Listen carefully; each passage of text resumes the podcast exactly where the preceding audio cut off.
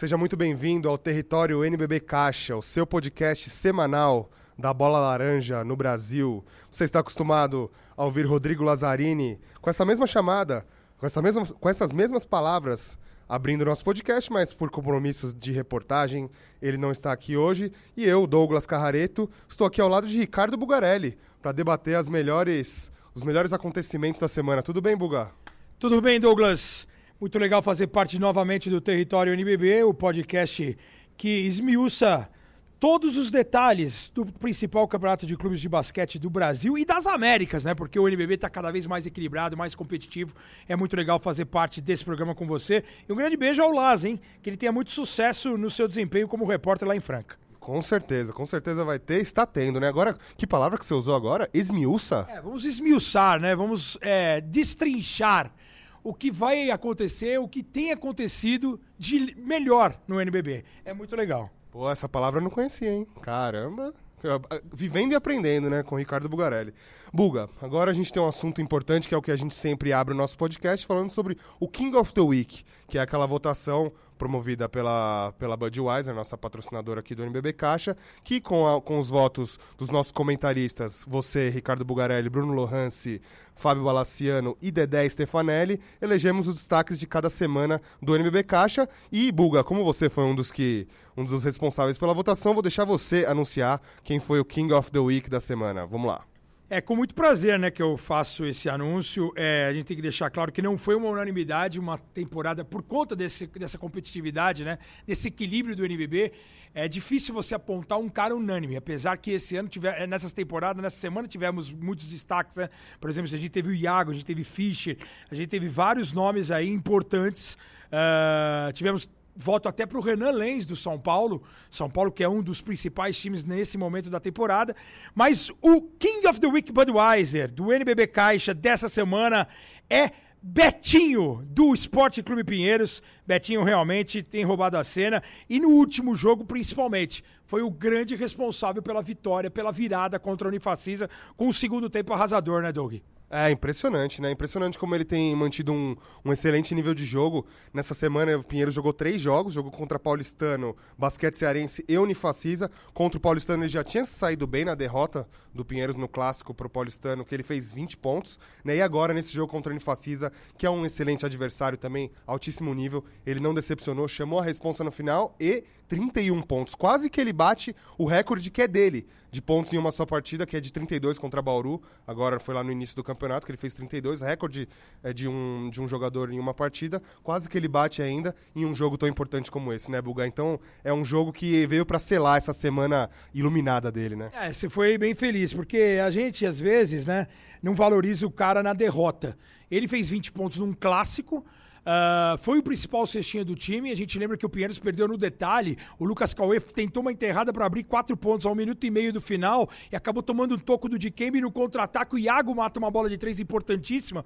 É um jogo até que você teve o prazer de comentar.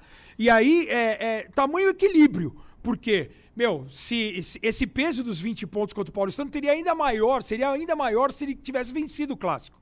Mas a gente tem que valorizar também, às vezes, o jogador na derrota. E contra o basquete cearense, o time venceu, ele jogou pouco, foram 12 minutos, mas ele foi muito eficiente nos 12 minutos em quadra. Ele não teve arremesso de três pontos, que é uma das grandes armas do Betinho. Ele é um cara explosivo, principalmente na jogada individual. E foi assim que ele impôs o seu ritmo no jogo de domingo contra o Unifacisa. Tive o prazer de participar dessa transmissão ao lado do Marcelo Dói e da Giovana Teresino. Segundo tempo completamente diferente. Primeiro tempo amplamente dominado pelo time paraibano.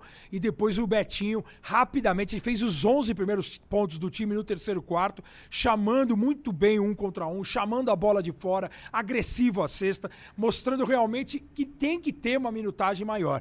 A gente tem falado muito no basquete de que os técnicos é, é importante você ter um, um, uma profundidade de banco para você rodar os jogadores e descansá-los descansar as principais peças na reta final do jogo. Eu acho que em alguns momentos, algumas peças em, determinados jogos, eles têm que jogar 30, 32 minutos. Então eu vejo o Bennett, o Betinho, o Isaac, quando estiver saudável, ele que se lesionou novamente na última jogada contra o basquete cearense. Eu tenho certeza que esses caras têm que ter uma minutagem maior, porque eles são caras que decidem jogos. Principalmente o Bennett e o Betinho. Ontem foi prova disso. Ele jogou praticamente o segundo tempo inteiro, botou o time nas costas, conseguiu uma virada incrível e ele foi o responsável ainda com os dois lances livres. Né? Porque também não adianta você fazer 30 pontos e perder toda hora, ser o protagonista e perder. Porque o que conta é o V, né? O V para nós e o W nos Estados Unidos é vencer jogos. E ele mostrou ontem porque ele é um dos grandes caras de um contra um, porque ele é um cara realmente decisivo. Até o filé no final do jogo entrevistar com a gente e falou é, essa é a diferença de ter um playmaker, de ter um cara que a gente sabe que ganha jogos. Ele pode até vir perder jogos, mas é um cara que ganha jogos. O Betinho é um cara assim. Por isso que ele mereceu ser o King of the Week Budweiser dessa semana do NBB Caixa. É, e a gente percebe, né, Buga, como o próprio time do Pinheiros mesmo, ele muda quando o Betinho tá na quadra, né? O Pinheiros é um time que não baseia tanto seu jogo num jogo coletivo, né? Naquele jogo de mexer a bola e tal, melhor, encontrar o melhor arremesso. O Pinheiros já não é muito desse tipo, né? Ele, ele é um time que, pelas peças que tem, pela filosofia do time, trabalha muito bem individualmente, né? E nos últimos jogos, principalmente, como você falou, eu tive a, a chance de comentar o, o clássico Paulistano Pinheiros, dava para ver que quando o Betinho não estava na quadra, mudava completamente a maneira de jogar e o Pinheiros tinha dificuldade de atacar, ainda mais contra uma defesa bem, bem postada que é a do Paulistano, uma, uma defesa firme. E o Betinho realmente acaba sendo um, um desafogo né, pro ataque do, do Pinheiros. Quando ele tá na quadra, o pick and roll é com ele, tem, sempre tem a dobra nele, porque o time que joga contra ele sabe que se não dobrar, ele vai encontrar um, um arremesso, um bom arremesso, uma boa infiltração. É um cara que sabe usar, ele é inteligente. Então é, é muito. É, é, é, muito legal ver como o Pinheiros. É, depende, entre aspas, dele, como ele muda né, o ritmo de jogo do Pinheiros quando ele está em quadra e o, os resultados estão aí para provar, né? Ele está aí com uma média excelente de pontos, é o cestinha do Pinheiros teve esse prêmio merecido agora e, e o impacto é o que acho que faz com que ele seja essa peça tão valiosa hoje, não só no, na equipe do Pinheiros, mas também no mercado, né? Como no basquete brasileiro como um todo. É, você citou aí os 32 pontos contra o Bauru, é um jogo que eu também trabalhei, que ele foi muito quente. Ele também é chutador, ele tem essa característica de chutar, né? De criar o próprio arremesso, de ser insinuante em direção à cesta, mas ele também é um cara, né? Bem equilibrado, posicionado para matar a bola. E a gente sabe que o chutador ele depende de uma minutagem. Não adianta você jogar três minutos e depois voltar o cara faltando dois, três minutos para acabar o segundo período. Ele tem que ter uma minutagem, ele tem que ter uma sequência de minutos. E foi assim que aconteceu ontem, né, na, contra a Unifacisa, né, no último domingo. Eu acho que foi importante a presença do Betinho, que ele encontra essa regularidade. Ele já é o cestinho, ele tem um aproveitamento de mais de 40% na bola de três. É um cara sempre confiável. Lembro do basquete cearense, em que ele era o protagonista, ele sempre foi o cara decisivo. Foi assim que o Pinheiros contratou, porque com o basquete cearense ele calou, né, o Henrique Velabuim numa série de playoff ele foi muito bem, a gente costuma brincar que ele rabisca, e é por isso que ele é tão querido pela torcida, porque din, din, din, mais três pontos do Betinho.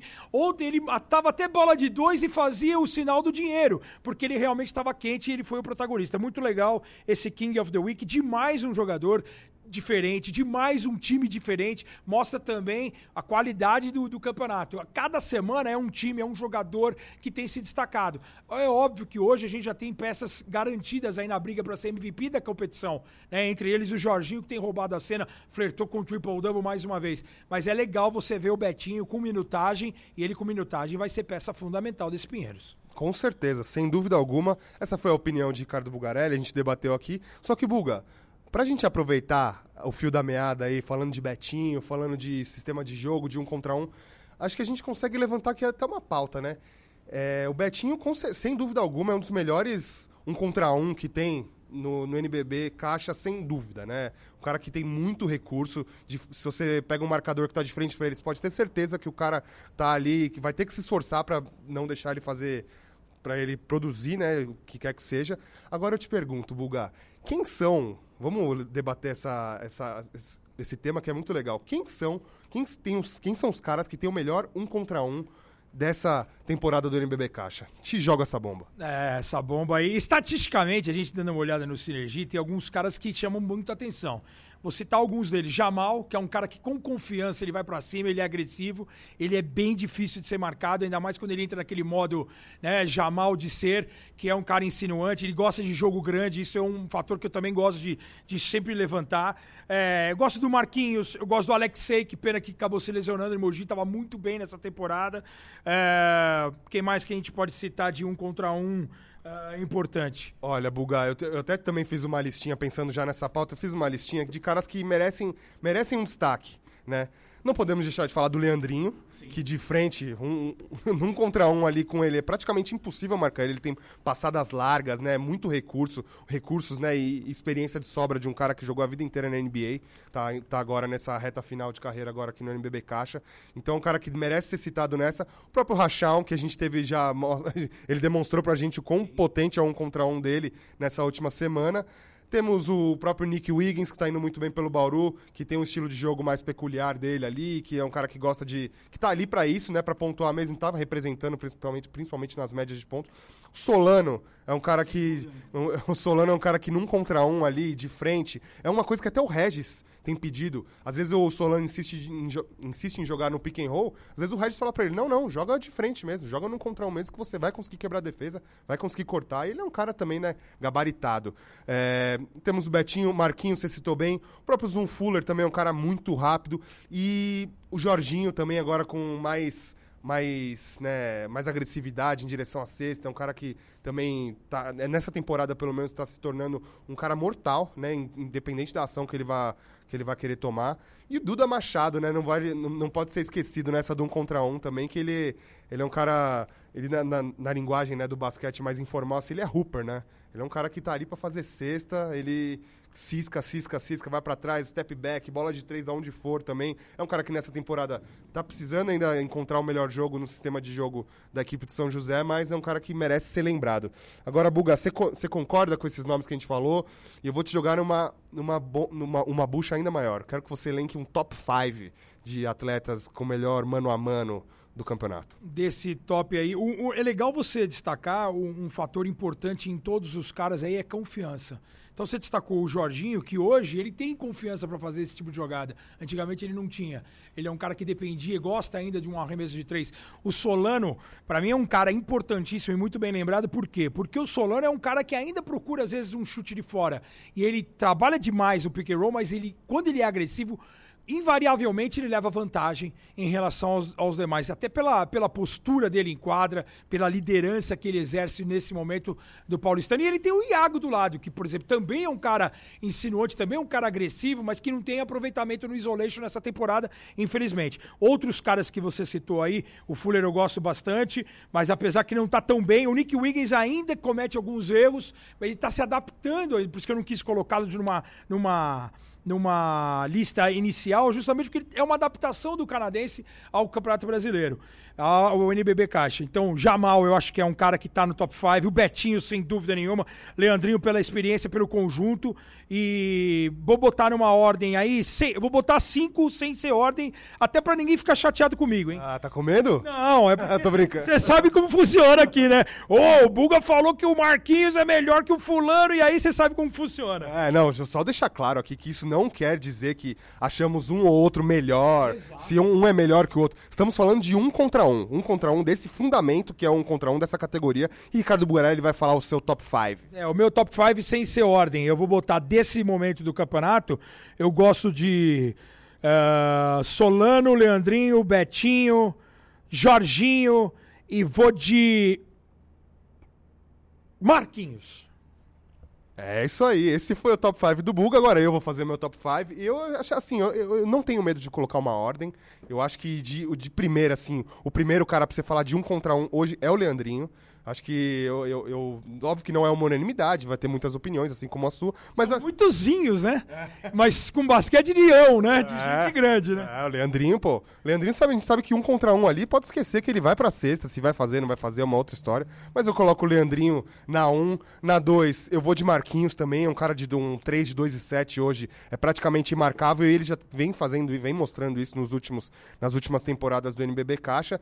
E aí o terceiro. Aí, aí a gente já começa uma, uma, uma briga até mais aí vai de opinião mesmo, né? Para mim, o terceiro hoje é o Betinho. É um cara que ele baseia muito as ações dele, né? Você vê que ele vai sempre bater, a primeira batida vai ser pra direita. Você pode até falar, pô, mas o cara só corta pra direita, como que ninguém consegue marcar ele? Ele vai sacar um girinho, ele vai ter a fintinha, Eurostep, vai voltar, step back, enfim, ele sabe fazer de tudo. Para mim, em quarto, Solano. Solano, acho que na velocidade ali na. Ele tem, ele tem um tempero, tempero latino, né? Que é, muito, é realmente muito difícil de você marcar ele. E na 5 eu vou botar Jorginho. Acho que o Jorginho também nesse momento aí tá sabendo abusar da, da, da do... força física, da estatura, da confiança. Você colocou os mesmos cinco que eu, mas você descrever uma ordem. Né? É mais ou menos isso aí, e, e às vezes é óbvio que passa de rodada para rodada, de semana para semana, de momento para momento. Então é capaz de dessa ordem ser um pouco diferente pelo momento do campeonato, pelo, pelo, pelo momento da carreira de cada um deles. Esse retorno do Leandrinho ao Brasil é muito importante e é, é bem legal a gente destacar a qualidade, porque nós, num assunto tão simples, nós conseguimos destacar pelo menos 10, 12 caras. E é difícil você hoje, em qualquer lista, você destacar cinco. Né? Colocar cinco, mesmo que seja fora de ordem ou dentro de uma ordem.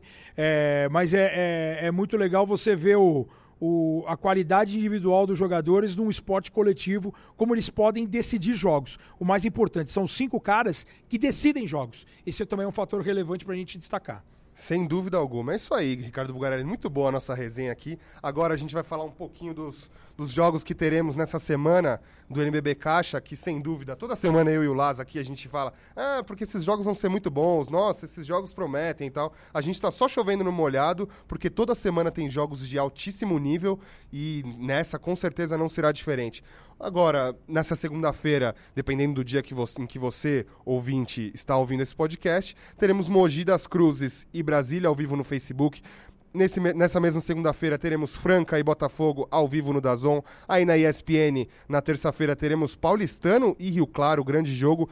É, terça-feira ainda também São Paulo e Unifacisa ao vivo no Dazon, jogo que este que vos fala é, fará o trabalho de, de reportagem. É, vamos lá, vamos passar mais aqui os jogos. Mogi e Minas na quarta-feira. Esse é um jogo interessante porque é o retorno do Tyrone a Mogi.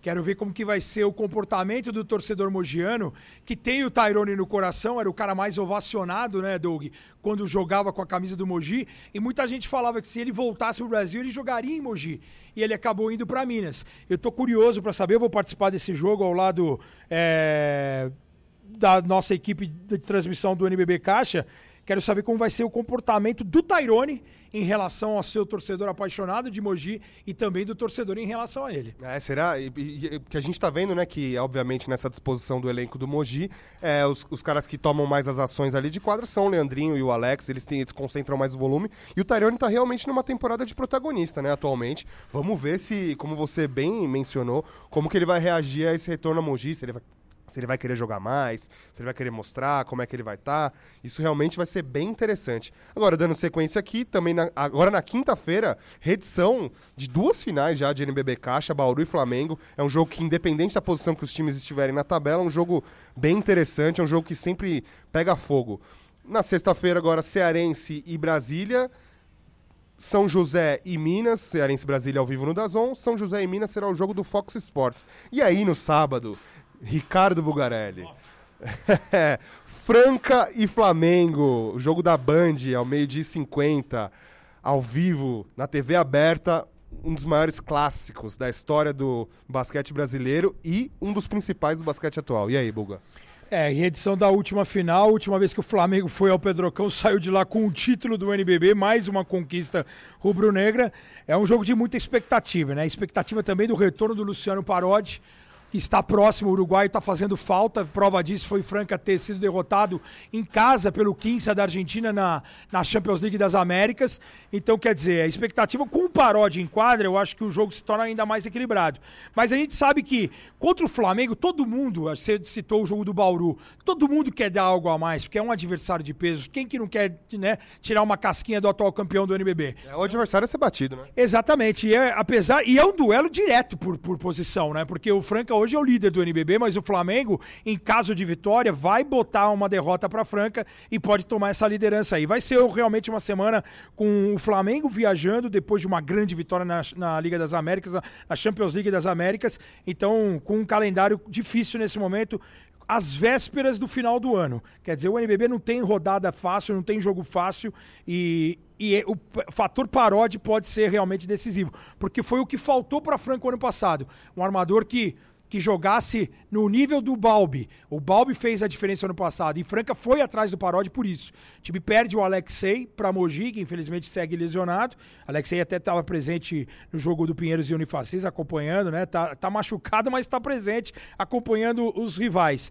E expectativa do retorno do Parodi. Acho que com o Parodi, Franca, com David Jackson, com Lucas Dias, com Jimmy, com Redsheimer, eu acho que é um time capaz de fazer frente com o Flamengo, sim. Boa, Ricardo Bugarelli. Muito bem. Acho que agora, Ricardo Bugarelli, encerramos agora nosso, nosso bate-papo. Agora a gente vai mostrar aqui para o nosso ouvinte uma, um bate-papo super legal que que eu e Rodrigo Lazzarini tivemos com Jonas Bufá. A gente falou bastante do Betinho, falamos do Pinheiros, né, do sistema de jogo do Pinheiros, dos resultados. Vamos bater um papo agora com Jonas Bufá, uma das grandes promessas, né, um, uma grande surpresa, né, do basquete brasileiro que surgiu nesses últimos tempos. MVP da, das finais da Liga Ouro, do título do, do Pinheiros, da, da Liga Ouro, perdão, perdão, da LDB, um dos grandes uma das grandes joias dessa nova geração do basquete brasileiro. O cara que veio da Bahia. Da... Agora, Buga, te desafio a falar o nome é da cidade que ele veio. Ah, eu chutaria. Na minha listinha ele estava de Salvador, mas você sabe que quem veio de Lençóis veio o Gemerson. Mas não sei de onde que veio o Bufá. Mas o Bufá, o bom baiano, é legal que tem o Jeff, o pai dele, que é o cara que participa de todas as nossas transmissões, entre elas do Pinheiros e Unifacis. Ele fala: ah, tem que botar mais o Bufá em quadra, porque ele é um ótimo defensor. E o legal, né? Porque ele, ele veio como um ala e a partir da saída de algumas peças do ano passado do Pinheiros da LDB, é, ele pediu para o Davi Pelosini, aí uma curiosidade que o Pelosini falou com a gente na semana das finais da LDB desse ano, Pinheiros que é tricampeão e biconsecutivo, ele falou, é, Davi, deixa eu jogar de um, deixa eu jogar de armador na LDB, porque eu não vou ter estatura para ser um ala de 2 metros, de 2 metros e 5, eu quero aprender a levar a bola, eu quero aprender, quer dizer, partiu dele a, a, a, necessidade de querer fazer algo mais, de não ser somente um ala. Então hoje a gente percebe uma versatilidade, e eu até brinquei na transmissão contra o Unifacisa, em alguns momentos o, o Bufali não parece ter 19 anos, parece ter 30. De tamanha a, a liderança, o, o, domínio que ele tem, pensamento, a cabeça, de tudo. Como ele domina o basquetebol com tão pouca idade. Isso é muito legal e o bate-papo é imperdível com você, com o Rodrigo Lazzarini e com o bom baiano de onde, meu caro Douglas Carrareto? Cumuruxatiba. Cumuruxatiba. Essa daí, essa daí é um, a gente pode ir pro quadro soletrando aí, que essa vai ser complicada, hein? Pessoal, é isso aí. Ricardo Bugarelli, muito obrigado. Foi Be um prazer estar aqui com você. Beijão, Doug. Valeu mais uma vez pelo convite. É sempre um prazer fazer parte do Território NBB. É um podcast que realmente atualiza todos os amantes da bola laranja aqui no Brasil, das novidades, dos assuntos, dos jogos, com NBB sendo o foco principal, mas nunca esquecendo, né? A LDB, a Champions League das Américas, todas as transmissões. É o NBB cada vez mais forte. Isso quem comemora bastante é o amante do basquetebol. Um beijão pra você, Doug. Valeu, até a próxima. Valeu, Buga. Valeu, pessoal. Fiquem aí com o papo com Jonas Bufá.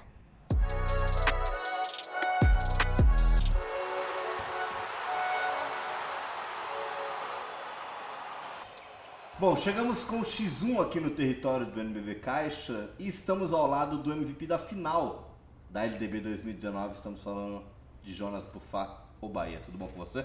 Tudo ótimo. Tudo bom, Bahia? Douglas aqui. Vamos conversar. Aqui a gente vai bater um papo, falar sobre sua história, falar sobre vida, né? Não tanto só basquete. E eu queria que você contasse o começo, a história do seu pai, sua mãe outros países, outras línguas. Bonjour para você. Bonjour. É... Meus pais eles se conheceram jogando basquete na Suíça e se casaram, né?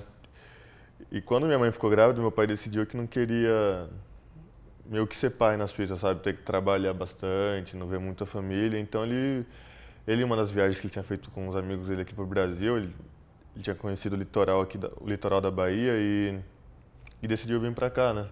E veio com minha mãe, grávida do meu irmão, morar lá na Bahia, na praia, numa, numa casa na praia. Baita casa, diga-se de passagem. é. Qual que é a praia? É Cumuruxatiba. Cumuruxatiba? Isso. Cumuruxatiba. Cumuruxatiba. Perto de Salvador ou não?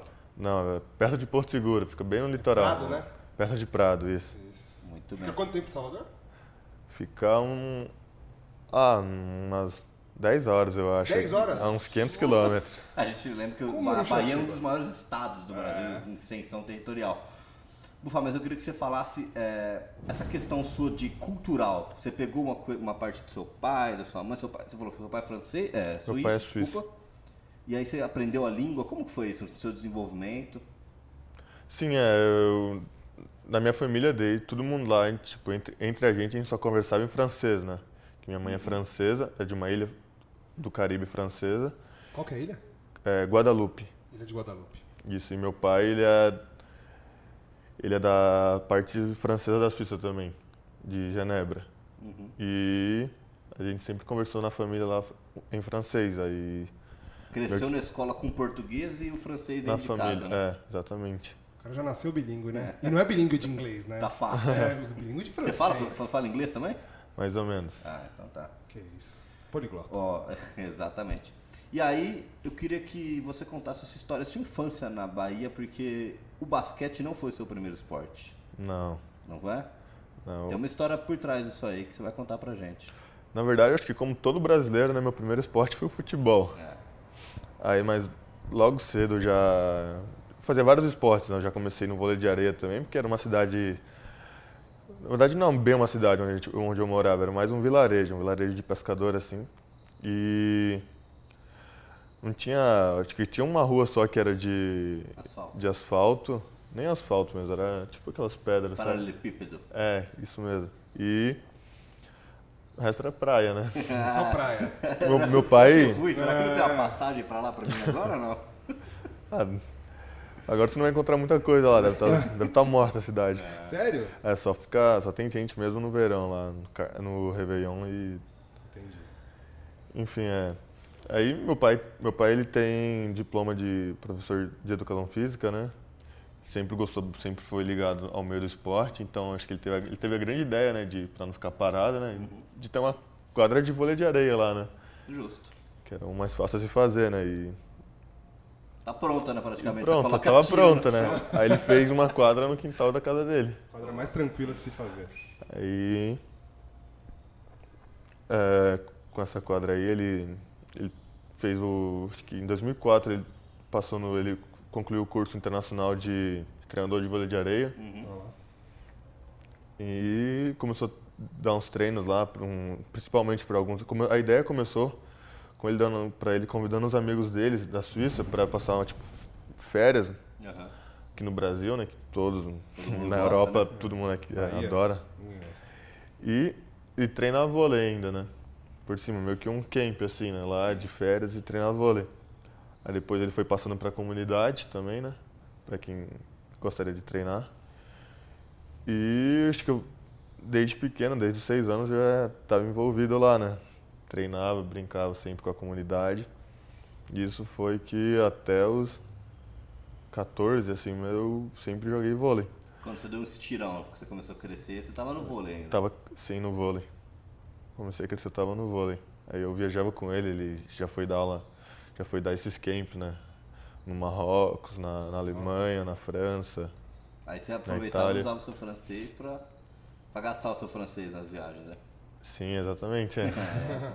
E, e como que o basquete entra na sua vida? Você falou, com 14 anos você ainda estava jogando vôlei de praia, você já tinha, não, não tinha jogado federação, você já tinha, tinha noção de como era é, esse, esse ato de, do lado do basquete profissional na sua vida? Já tinha pensado, nossa, eu vou ser jogador profissional de basquete? Na verdade, a primeira vez que eu pensei em ser jogador profissional de basquete foi em 2016, quando o Regis Marelli, que era o treinador na época do Vitória, ele me viu jogando um campeonato de brincadeira. Tipo assim, eu fui jogar um campeonato assim, sem compromisso pela equipe, para uma equipe do Sul que fazia uma seletiva assim e, e eu ia levar os garotos para Salvador. Aí ele me viu jogando e perguntou se eu não queria ir para São Paulo, né? Que ele conheceu o Jaú, que tinha o time de Taubaté na época.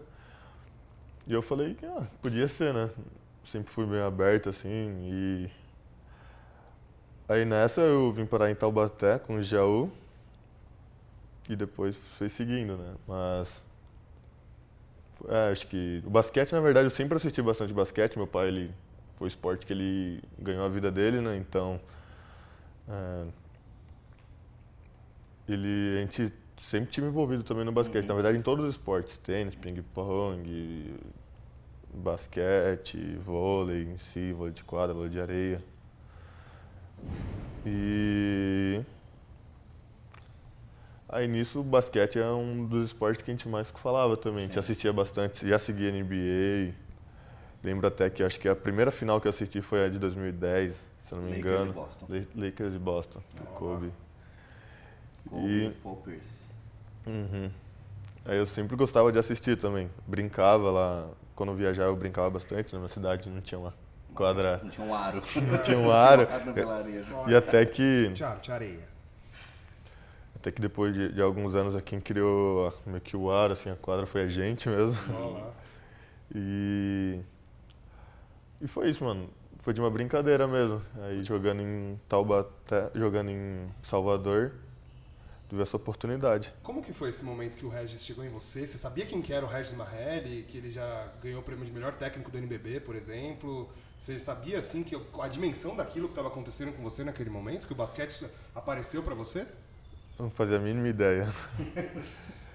Ele falou de São José, ele falou que tinha do São Bernardo também, alguma coisa assim. E eu, ah, por que não, né? Eu já tava meio que. Eu já tinha deixado de jogar o basquete. Eu deixei de jogar o.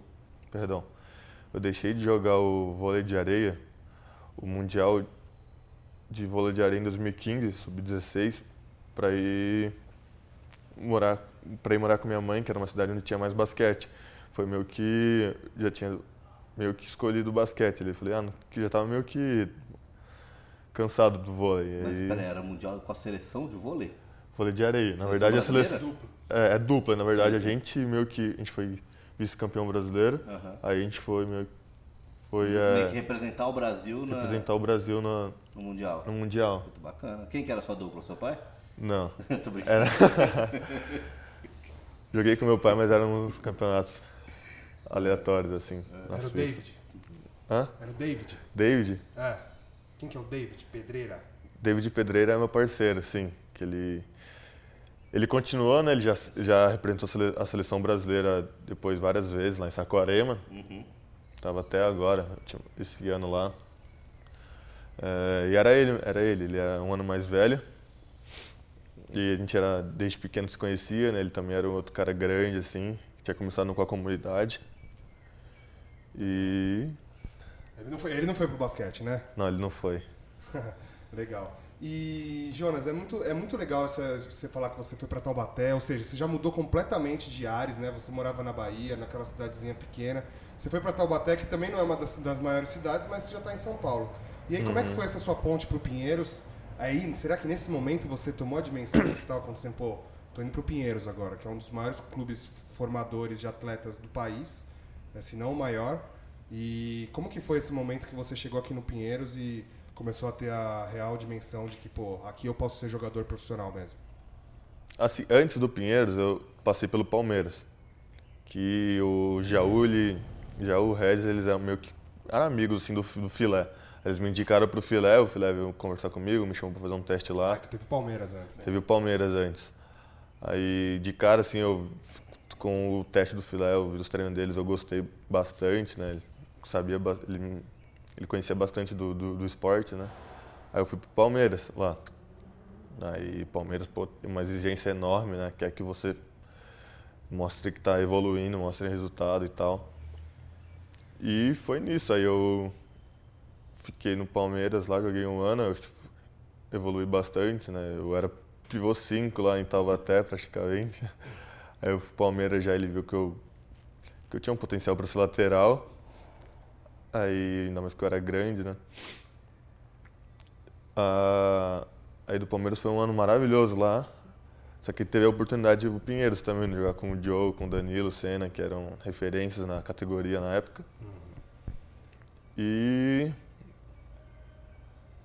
eu acho que também teve um problema que meu pai conhece uma galera, o tipo, meio que um pouco do mundo do basquete, né? E eu falava de ir para os Estados Unidos para ele, né? Só que aí ele tinha conseguido alguma coisa para mim, só que aí eu falei que eu não me sentia realmente pronto para ir. Foi depois do Palmeiras isso, na verdade. Para eu, ir em eu começar em 2018 uma, uma temporada lá numa prep school. Só que eu falei ah, que não, não me sentia confiante ainda na minha técnica e tal. Para ir para os Estados Unidos, onde ia só encontrar gente boa, sabe? Aí eu decidi ficar mais um tempo no Brasil e nisso teve um problema com o Palmeiras lá, que eles queriam que eu desse a resposta logo. Pra... Estavam impressionando, sabe? E meu pai não tem muito pavio. Meu pai tem um pavio curto, na verdade. Aí ele falou: quer saber? Meu filho não vai ficar aí. Estão não." enchendo o saco demais. Chega, Gol Pinheiro. E nisso eu tinha um Pinheiro já aqui, na bota. na bota. Aí eu vim pra cá, sem pensar duas vezes. Tá ansioso pra enfrenta- enfrentar o filé no NBB pelo É verdade, né? Teremos um reencontro. Já, já, já tive reencontros, né? Assim, Na joga- LDB. na LDB, no Paulista, Sub-19 ano passado. Legal. É, mas tô ansioso sim. É, é isso aí. Ele também é um cara super competitivo, né? Regis também, você vai reencontrar o Regis, né? No Encontrar. clássico aí do É. Paulistano. Legal. O que, que você está esperando nessa expectativa para esse seu primeiro NBB efetivo mesmo na equipe adulta? É... Sim, é... eu busco bastante evoluir com o time, sabe? Eu, eu sou uma pessoa ambiciosa, então eu quero que o Pinheiros vá longe, quero que o Pinheiros seja campeão, né?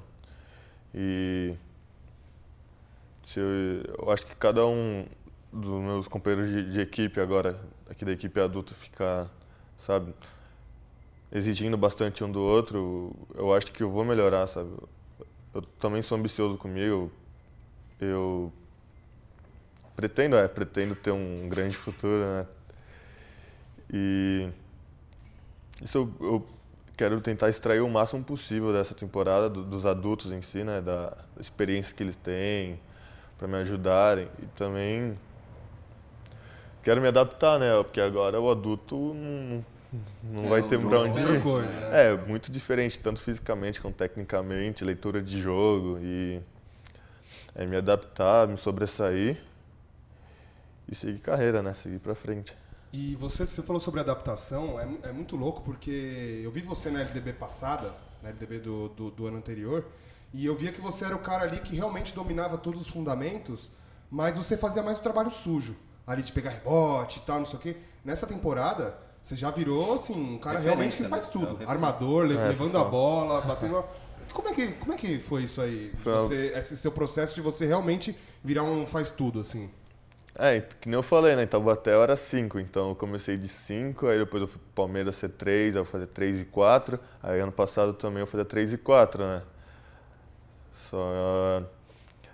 Aí foi que, tipo, que nem você falou, né? Esse ano, tipo, meio que teve imprevisto no começo do ano, da, da temporada do Sub-19, e o nosso armador, Matheus Eugênio. é, ele foi para São José. E então, meu, que só tinha o Gabi Campos. E o Davi, ele gosta de ter, na verdade, pessoa. Ele, ele quer extrair o potencial do máximo dos atletas dele. Então, ele procura os atletas altos, né? E ele via que eu, que eu treinava pra caralho meu drible. E, e tá- treinava bastante o meu drible. Tá liberado. tá liberado. E já tinha feito até alguns jogos que ele já tinha tentado me botar para levar a bola e tal, ele viu que, que eu conseguia.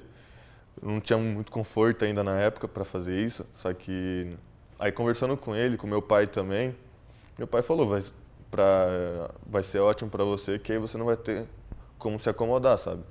Se você quiser realmente ser bom, vai, vai se coçar, você vê que você vai estar perdendo bola quando você estiver levando, então foi uma forma de dizer, é bom que é, eu, não eu sei que vai ser difícil pra caramba pra mim é, armar, porque acho que um dos fundamentos que eu ainda mais tenho dificuldade é o drible. Então, Embora, que não, embora não pareça, né? embora, é, então, é, então eu fui, eu falei, mano, eu aceitei o desafio uma como uma forma de tentar me E hoje no Sub-19 você e Gabi Campos ali levando a bola todo, Levando a todo bola. tempo, né? O backcourt de É. respeito do Pinheiros, né? É, e, e a gente viu nessa LDB que acho que realmente foi a sua afirmação, né? Você no, no ano passado já teve números muito bons, era aquele assassino silencioso, né? Que estava sempre ali nos números com uma eficiência altíssima, mas na quadra a gente nem via. Nessa LDB você realmente já apareceu mais e acho que a maior coroação que você teve foi o título e o prêmio de MVP da final, né? Como é que... Você já imaginava isso? Algum dia assim, pô, que você ia ter uma... uma Três anos atrás, né? Exatamente, Você tem exatamente, 19, faz três anos, atrás você três anos. basquete. Como é que foi, assim, essa, principalmente esse negócio da final, assim? O que, que você so- sobressaiu, chamou a responsa, ou foi só jogando mesmo e quando você foi ver, pô, MVP? Ah, não, não fico pensando muito em, como que fala, em aparecer no meu jogo. Eu penso mais em eficaz, realmente. Você falou que era, que eu tinha uma eficiência boa. É, eu nunca, não, não, não, pensava nisso, realmente. Nem, nem vinha na minha cabeça. É, pensei sempre ser campeão, né? Ser campeão sempre é o objetivo. Eu acho que tem que ser, tem que ser esse, né? Pra, pra ter uma equipe forte mesmo, né? Tem que querer sempre ser bastante exigente. E até não sei se perceberam, mas eu sempre tô, mano, intrigando, tô, sempre tô falando com meus, par, é, meus parceiros. Eu sou capitão da equipe também, eu era capitão da equipe, sim, aí eu sempre sim. fico falando, fico enchendo o saco mesmo. Vamos tá jogar certo, forte né? aí, né? Líder, né? Liderança. Puxando, puxando é, não, só, não só rendendo dentro de quadra, mas esse papel da liderança também, né? E eu não sou um de alisar a cabeça, sabe? De falar, vamos aí, amigão, vamos. Eu falo, porra, joga sério aí, cara. Tá, vai amarelar, irmão? Dá esporro tá nos caras, né? Eu sou, eu sou chatão com isso. É mesmo? Não parece, hein? Acho que é. Chamou o Danilo na chincha, falou, Danilo, vai, joga aí. Joga, Já acho, nossa, o Gabi Campos, o Danilo, dois nomes de referência também. Falou, passa a bola, irmão, tá achando que você tá onde? sabe? Não, é. Tá certo, tem que chamar. Você tava lista tá livre, não? Não, por mim, se, tipo, o Gabi Campos já, fez, já fez jogos de 31 pontos, matando 8 balas de 3, sabe? Beleza, mano, caiu, mas ele, pô, ele tem uma hora que não tava meio que dando certo, né? Chut, tava chutando, chutou 5 bolas, não matou nenhuma. Nosso jogo a gente lá empatado. Tenta outra coisa aí, ah, não vai passar a bola. Passar, né? É, eu falo, não, ah. legal, legal. E o que, que esse prêmio de MVP, de MVP da final muda na sua carreira?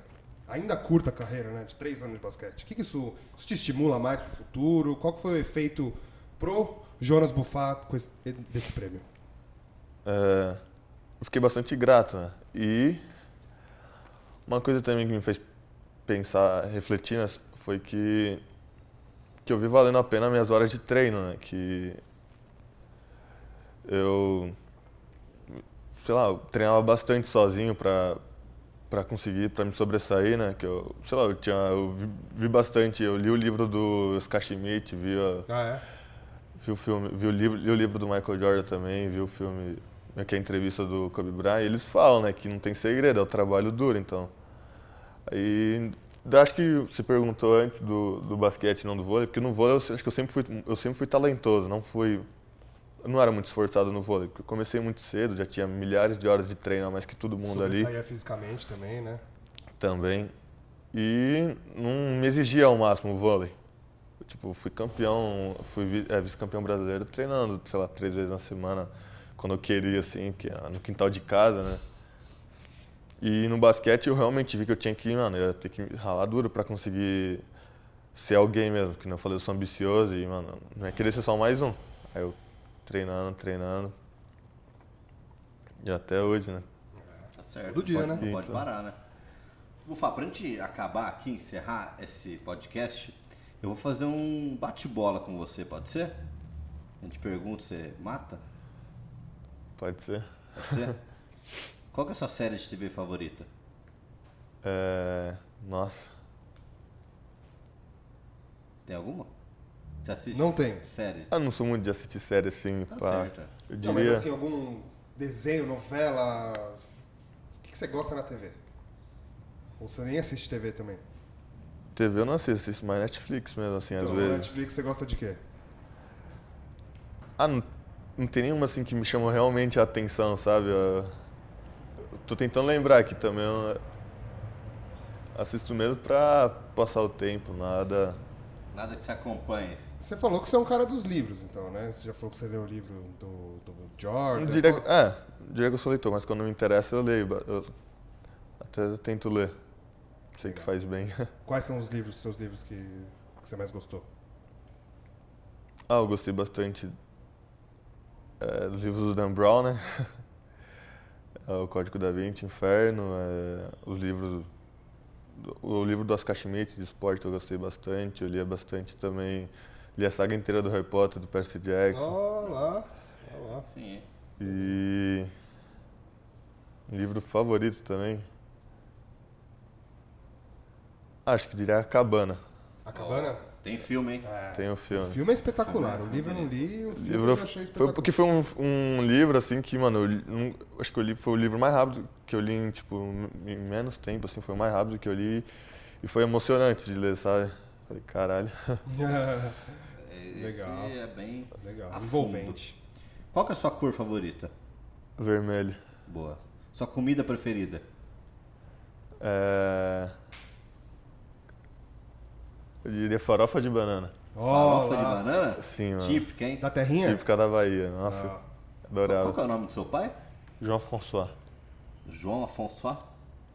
É, João François. João, tá. João Afonso em português. João Afonso em português. Pode chamar ele de Jeff, ele prefere Jeff. Que é- Jeff. Jeff? Jeff. Se o Jeff estiver ouvindo esse podcast, prepare uma farofa na... na, man- onde que é? mano? Farofa? Não, de farofa de banana. De banana. Farofa de banana, prepara que a gente tá chegando na Bahia. Fala pra ele nas férias, nós Tranquilo. vamos lá comer essa, farofa aí. Quem que é seu ídolo? Meu ídolo. Na vida, no esporte? Onde que você tem uma referência? é, eu diria que meu ídolo no esporte, assim, eu não paro muito pra pensar nisso, mas tem uns atletas que eu tento me inspirar assim da atualidade, assim que eu assisto o jogo pra aprender, pra aprender e pra sei lá, me inspirar também, né? Mas ídolo mesmo, eu diria que seria meu pai Com certeza. Muito bom. e eu acho que como de todo mundo, né? O Michael Jordan pela pela história que ele fez, né? Tudo que ele fez no basquete, né? Mas os atletas que você se inspira hoje pra, pra pegar referência do jogo, pra melhorar, quem que são esses caras? Ó, eu gosto bastante do Aaron Gordon, tá no Boston. Acho que é um cara que. Ele, quando ele tá na quadra, sabe? Plus mais daí dele deve ser, mano, melhor e eficiente pra caralho. Perdão. Calma, Betinho. Tá liberado. Tá liberado. Tá liberado. Ah, Podcast pode. Podcast, pode Podcast. tudo. Pode. Pode. Agora, o jogador que, mano, que eu queria que minha técnica fosse igual ao meu físico e tal, seria o Zach Lavine. Zé Clavino. Que eu acho ele absurdo, cara. Eu tava vendo tempo, início da temporada dele do ano passado, vendo tripla nele, né? Nem dobra. E ele, mano, jogava Teve uma numa. temporada realmente Sim, ele, diferente de todas as outras, né? um jogo fluido dele, assim, sim. É bonito, sabe, de ver. Bela inspiração. Sua música, você tem um estilo de música preferido?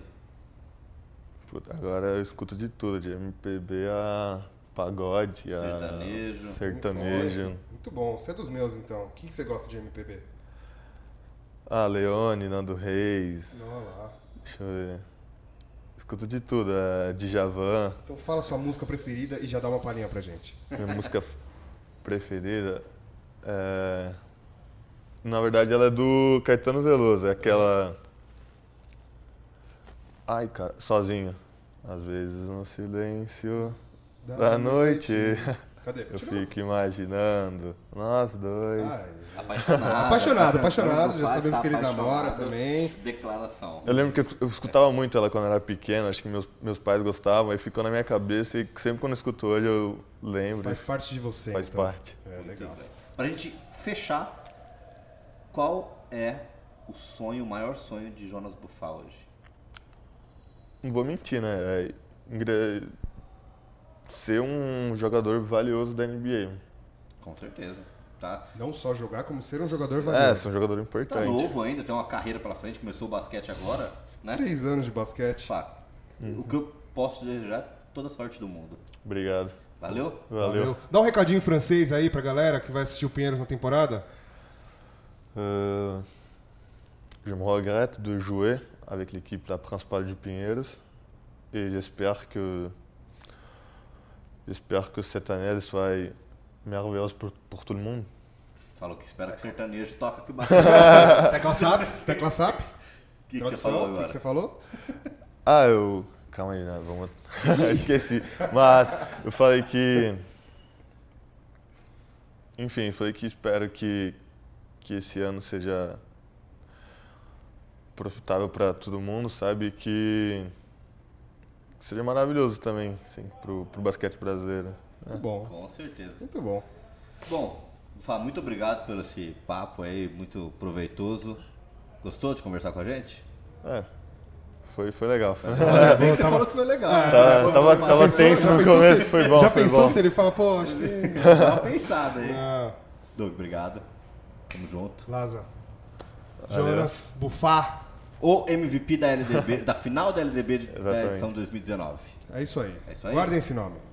Obrigado, um beijo e tchau, tchau. Valeu!